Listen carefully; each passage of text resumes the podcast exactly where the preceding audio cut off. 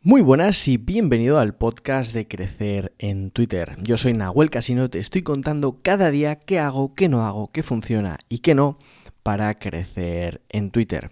Y hoy seguimos con esta serie de episodios donde respondo tus preguntas. Recuerda que simplemente haces tu pregunta, me mencionas en Twitter, arroba Casino, y yo la apunto y la voy respondiendo poco a poco. En este caso es una pregunta muy interesante de Daniel que nos dice, ¿crees que el formato vídeo para crear contenido en Twitter funciona? ¿O es más un estilo microblog? Bien, es muy interesante la pregunta y creo que como todo en marketing siempre hay que usar la famosa palabra que dice nada y se usa mucho que es depende. Pero me voy a mojar.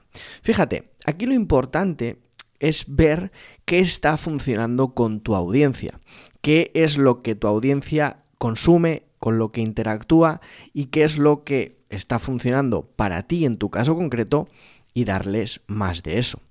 Por eso lo importante aquí no es tanto si el formato A o B funciona, sino si para tu audiencia funciona. Yo he visto vídeos súper virales, he visto imágenes súper virales y he visto textos súper virales. Entonces creo que el tema está más que en el formato del contenido, en el contenido en sí. Es decir, ¿qué compartes? ¿Qué audiencia te escucha? y cómo se lo das. Escucha el episodio de ayer, ¿no? Un poco que te contaba cómo crear tu marca personal en Twitter. Y aquí es muy parecido, es decir, tenemos que tener en cuenta quién es nuestra audiencia, qué desean escuchar, qué problemas tiene y cómo se lo podemos hacer llegar, cómo le podemos solucionar ese problema con nuestro contenido. Así da lo mismo que publiques una foto, un vídeo o un texto que al final va a funcionar.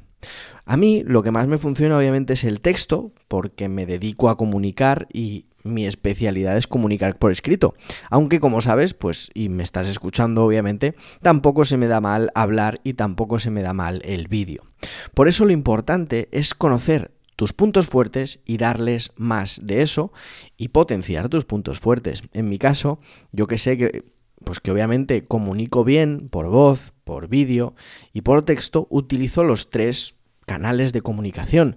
Pero hay otros copywriters que no se sienten tan cómodos hablando o en cámara y no pasa nada. Explotan mucho más el texto y les funciona de puta madre. Entonces lo importante es esto, es conocer tu audiencia, saber qué necesitan y cómo dárselos. El otro día veía, por ejemplo, una imagen súper viral, ¿no? Donde diferenciaba entre el marketing y la publicidad. Bueno, pues esto obviamente funciona no porque sea una imagen, sino porque el contenido que hay en esa imagen es jugoso y la gente que lo ha visto le ha gustado y ha interactuado. Pero estoy seguro de que este contenido en formato texto también funcionaría bien. E incluso si cogiéramos un vídeo también funcionaría bien.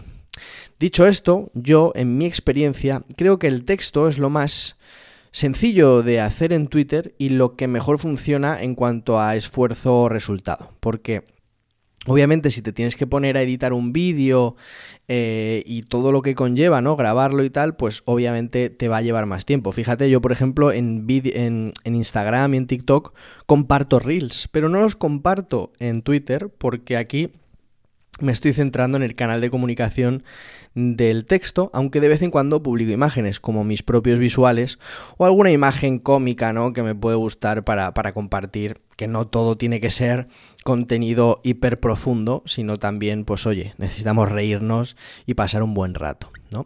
Entonces yo creo que ahí está el punto. ¿Cuáles son tus fortalezas? Utiliza el máximo de tus esfuerzos para obtener el máximo de resultados, ¿no? Entonces, si te va a llevar mucho tiempo editar un vídeo, mejor hazlo en texto si te va a ser más fácil, pero en cambio, si te cuesta mucho escribir y te conviene más hacer un vídeo y editarlo porque se te da mejor y crees que vas a obtener un mejor resultado, utilízalo. Y como última reflexión, te invito a que pruebes, a que experimentes, a que publiques vídeos, fotos, texto, a diferentes horas, de diferentes maneras, con diferentes formatos.